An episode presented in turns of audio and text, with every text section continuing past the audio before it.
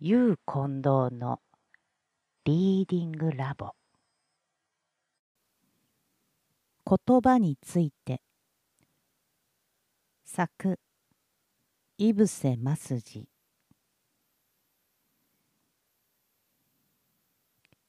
日本海の〇〇島の住民は男も女も申し分ない肉体をしていて言葉遣いも一風変わっている。どんなに可憐な様子に見える少女でもがんとして腕っぷしが強くまるきり喧嘩腰かと思われるくらいぶっきらぼうな言葉遣いをする。それゆえ初めてこの島に旅行してきた人には彼女のおしゃべりや情愛が正確に身にしみかねるだろう。例えば「おやあなたはとても金眼がお強いのね。という時におそらく彼女は精一杯若い女性のたしなみを忘れないで言うのであろうが「我こそはめっかちのくせに!」と言う。そこで我々が「僕は決してめっかちなんかじゃないと思います」と答えると彼女は念のために我々の顔や眼鏡を覗き込み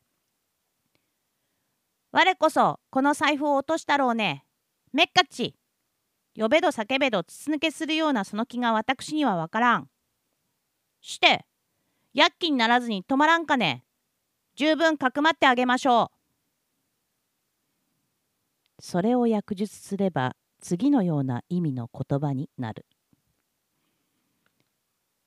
あなた、この財布を落としません？やっぱし、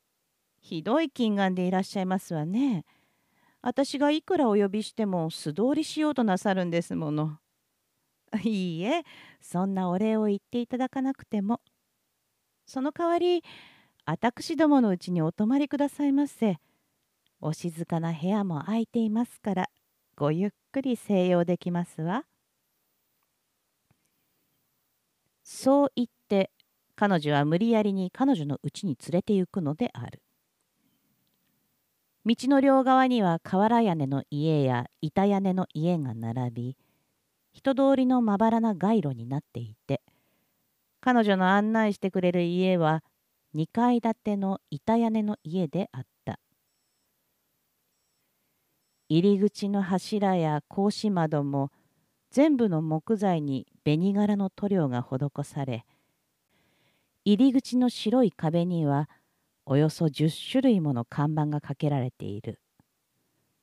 がその主なるものはタバコ小売販売所旅館兼芸妓置屋業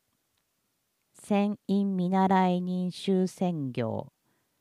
生成貝ボタン取り次ぎ所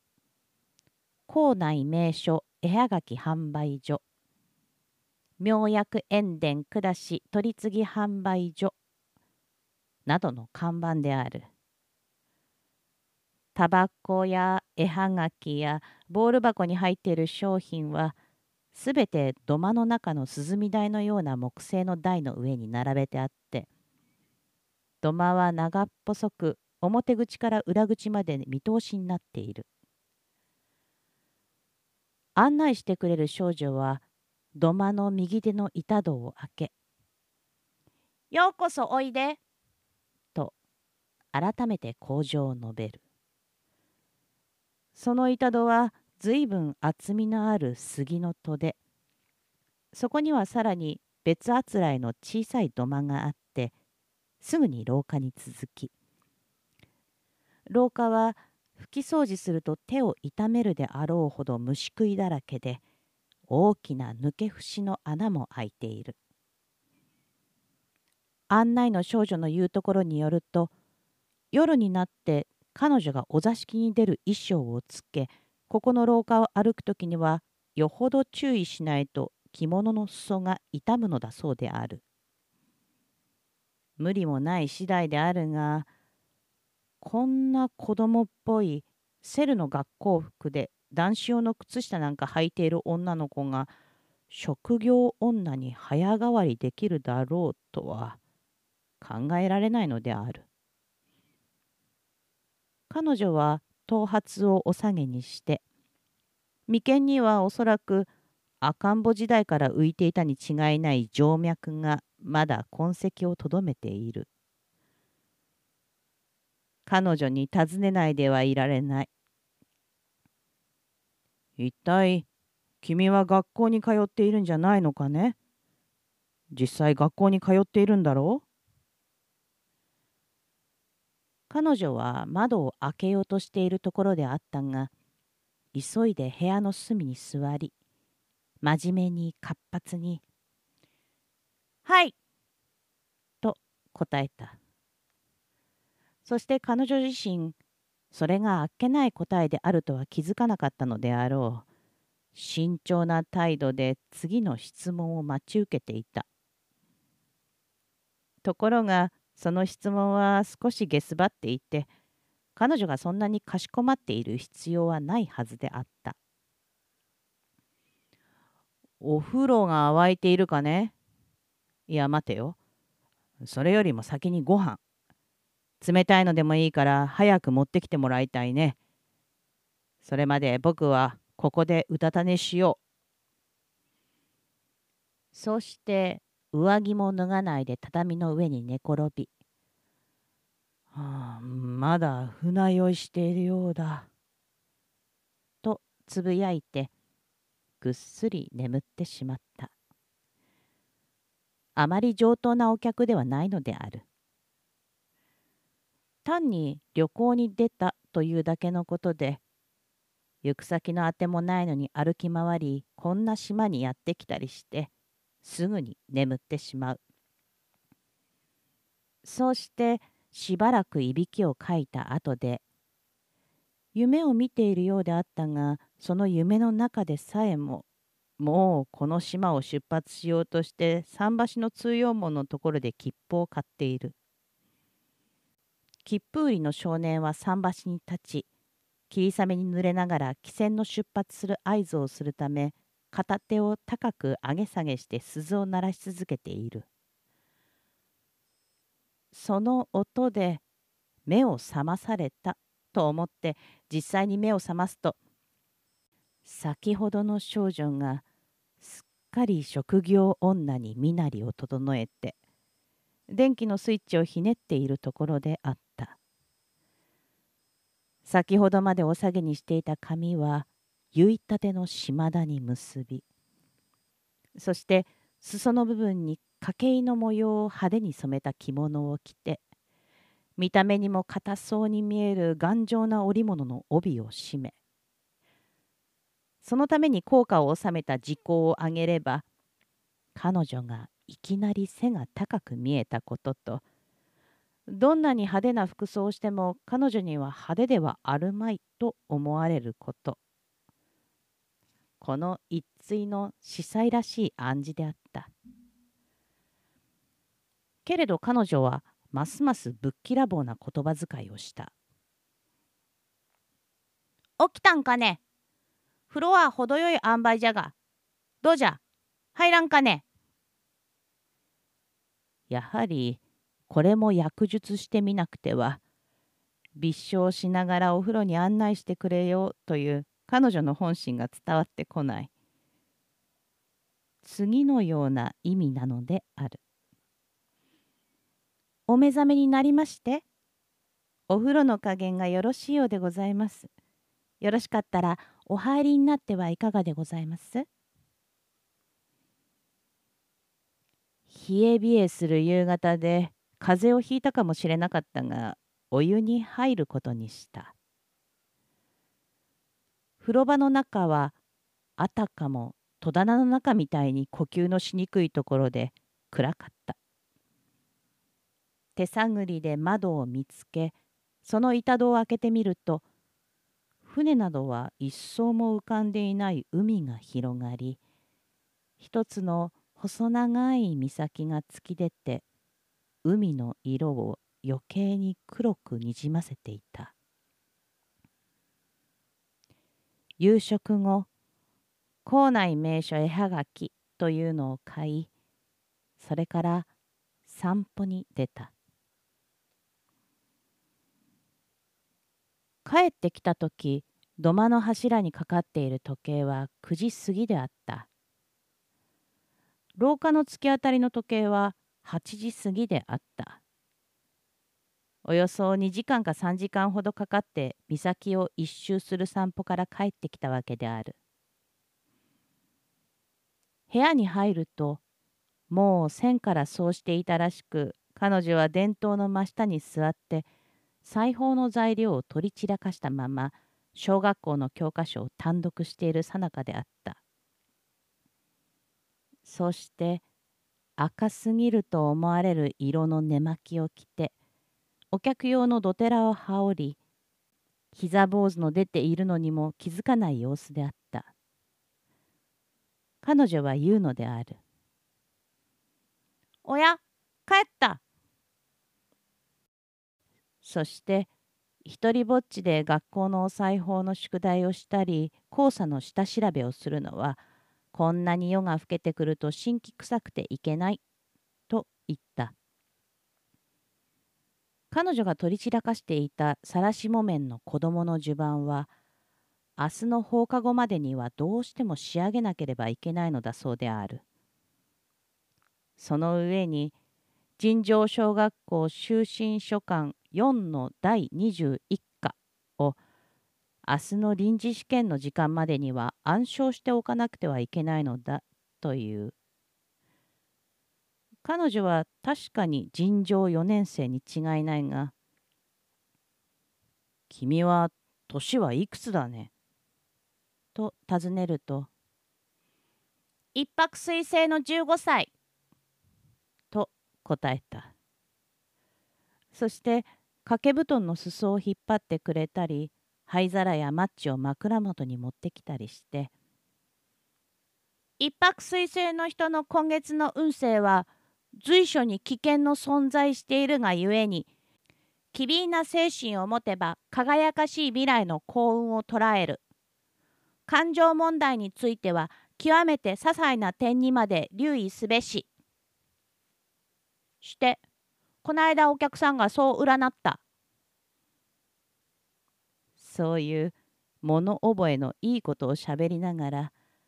彼女は頭髪の各部分を櫛で撫でつけていたが少しも高低するところなく寝巻きだけの姿になっていきなり寝床の中に入ってきた。これはまるで何々するということに他ならない。宿題をしとかなくてもいいのかしら？と尋ねると彼女は髪の格好が壊れないように肘をつき枕の代用にして秘密にあくびをすると同時に縮かめていた足を伸ばした。宿題や就寝書第21課の暗唱は気がかりのことであったらしい。彼女は半分は笑いながら答えた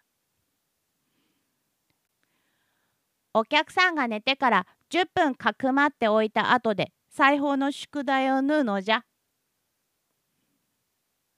第21課の暗唱もできなくちゃダメだね。暗唱するから見ておってくれんかね。彼女は暗唱し始めたが、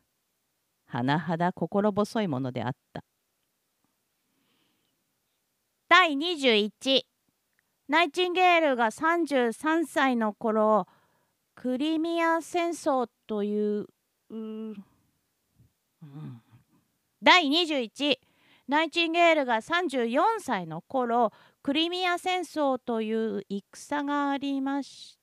た。忘れた、うん、34歳ならもう大戸島になっとられたじゃろ？学校でみんなが私の顔がナイチンゲールのお顔に似とるんじゃと言うんじゃ。似とるかね？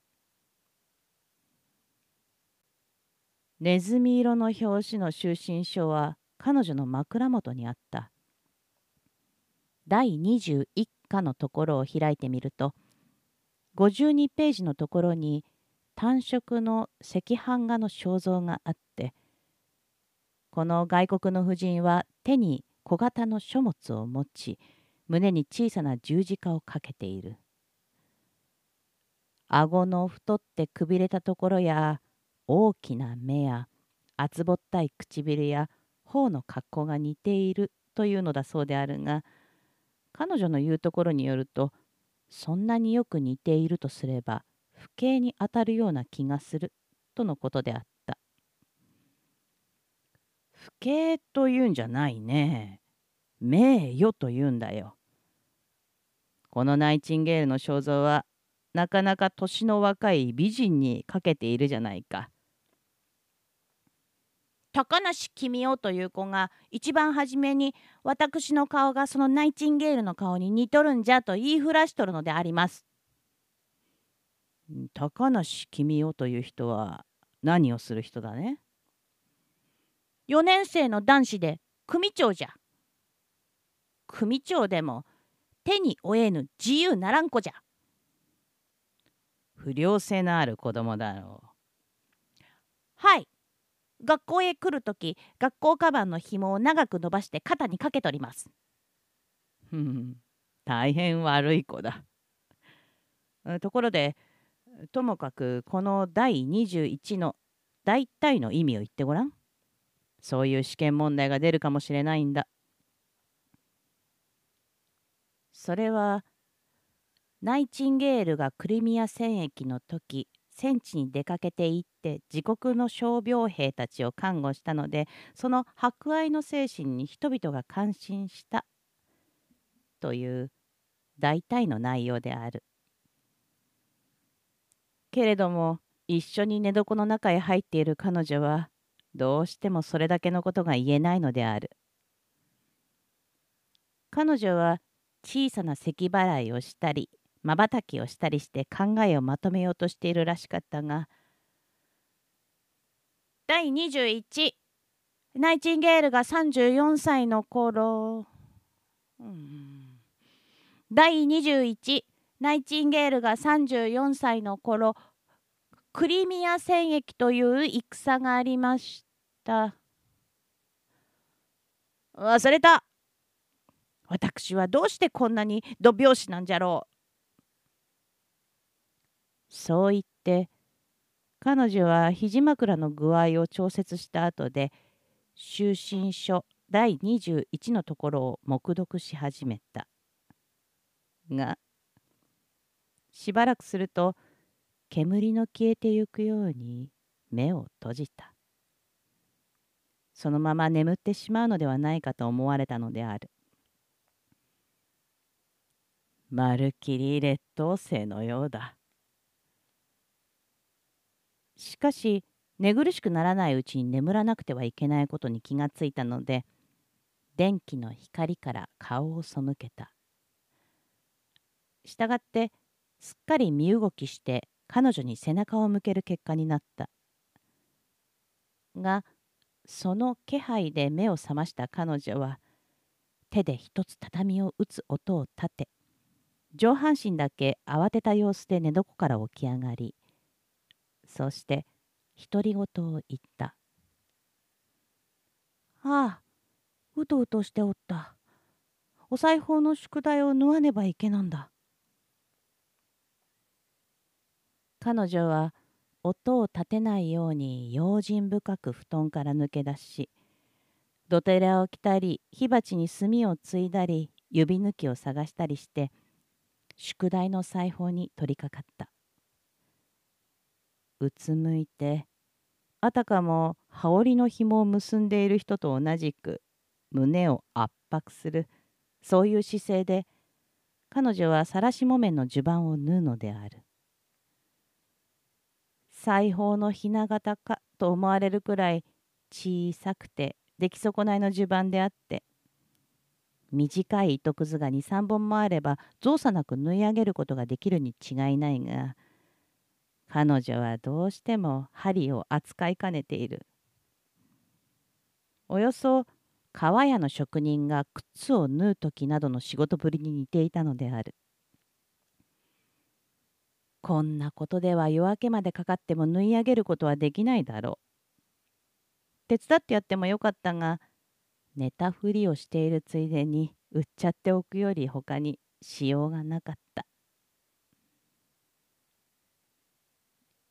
それっきり変化なく眠ってしまったものと思われる。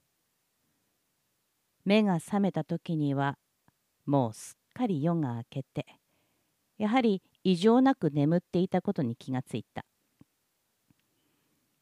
枕元には裁縫の道具や就寝書が乱雑に放り出され彼女の姿は部屋の中に見えなかった。そして廊下の障子には障子いっぱい無数に光線の反転が泳ぎ回りその反対側の窓の外では極めて下手くそにラッパを吹き鳴らして通るものがあった。その音は苦労して鳴らしていたらしく単音ばかりの断片であったが根気よく続いて次第に遠ざかってゆきやがてその方角で鐘の鳴る音が聞こえた。枕元の呼び鈴を押すと廊下を活発に歩いてくる足音がして続いて障子が開くと学校服姿で髪をお下げに結い直した彼女が立っていた「もう起きたんかね?」庭のひょうたん池は水鏡を作って朝の太陽を反射させその光を背中から浴びて彼女は部屋の中に入ってきた学校へ行く時間だろうね。鐘が鳴っていたようだが、学校の鐘だろう？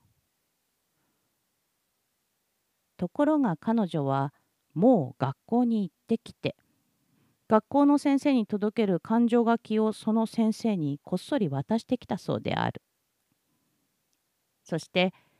今日はお客さんがまだ登竜しそうなので学校に行くことはこの家の主人から禁止されたのだという。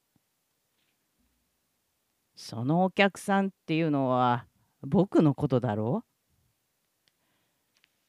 けれど彼女はお客さんがそんなことを言って急に帰るようなことにでもなると彼女は主人にひどい目に叱られると言った。彼女はかえってそうであることに満足しているかと思われた表情であった。彼女はここのうちに売り買いされてくる以前には尋常6年に上がっていたがここの土地に来てから4年生に落とされてしまった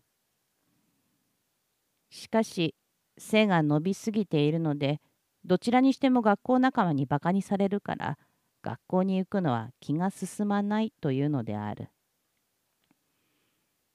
それは困る。さっきもラッパを吹いていく子供があった。みんな元気よく学校に出かけてゆくんだ。ラッパを吹いて通り過ぎていった子は、それが意地悪の高梨君をという子供だそうである。学校カバンの紐を長く伸ばして、常に帽子の顎紐を顎にかけていなくては承知できない子供だということである。布団の枕元のところに座っていた彼女は、うつらうつらしながら男子用の靴下を脱ぎおさげの紙を巻いてそれを器用な手つきでぐるぐる巻きにした。そうして隣の部屋から兄弟や着物を運んできて兄弟の前に座るとぐるぐる巻きの紙を壊して今度は串巻きという紙の結い方に結い直し普通より2倍も大きなタオルを肩に羽織って洋風の化粧はけで顔をこすり始めた。寝床の中から女性のそういう化粧している場面を見たりしているとそういう髪の結い方や化粧の仕方も悪くないと思いがちである。そうしてとうとう腹が立ってくる。顔を洗いに行ってついでにひょうたん池の周りをぶらついて部屋に帰った時には彼女は普段着に前掛けを閉めちゃぶ台の上に食事を並べていたそうしてご飯が済んでから散歩に出て町の隅から隅まで歩き回って帰ってきた時には彼女は隣の部屋で新規の客と一緒に大きな声で笑っていた。この杉橋を小刀を使わず35切れに折れるかの縦に割ったのではつまらん。こうして、えいバラバラバラ。そう言ってお客が笑うと、確かに痛快な遊戯でもしているらしく、今度は彼女の声で、先生、今度はできます。えいバラバラバラバラ。そう言って彼女も笑いお客も笑ったのである。彼らは十分に笑ってしまうと今度は打って変わって隣の部屋では落ち着いた会話が始まった「ええさお前がこっそり感情書きをくれたろ。わしは手紙かと思うておったが、感情書きでつまらぬんだ。はい。お前は真面目なことになると、途端に学校へ来たように硬くなるの。ふん。里見さよ子、何か言わんか。はい。ほんなら、もういっぺん、杉橋を折る手妻をしてみせてやろうか。うん、して、里見さよ子。ここでならお前、学校でないのだから、お前はタバコを吸ってもよいのだがの会話が途切れると、それではもういっぺん杉橋の手妻をやろうという相談がまとまったのできっとうるさくなるのだろうと思って外に出た一体どんな方法で杉橋を35切れに折ることができるのか知りたかったが「えいバラバラ!」と呪文を叫んだり大声で笑う騒ぎには我慢できそうになかった。夕方の汽船に乗ることにした。まだ時間は早かったが桟橋に出て空模様を案じていると一人の子供がラッパを持って桟橋に紛れ込んできた。この子供は小学校の帽子をかぶり顎ひもをしっかりと顎にかけて噂によれば手に負えぬ自由ならん子高梨君代という子供に違いない。そしてそれは実際その通りであった。この子供は今朝ほど窓の外を通っていった時と同一の音符でラッパを鳴らしていたが「もう帰るんね」いきなりそう言って話しかけてきた。帰る。と答えるとその小さなラッパしもべは自信ありげな顔で言った。我こそ桟橋に立っておるが、里見さよ子という子にかくまわれたろう。学校に子なんだから、暗にたがわずそうじゃろう。わしが今朝ラッパ吹いておったのを、あの子は悪口を言ったじゃろう。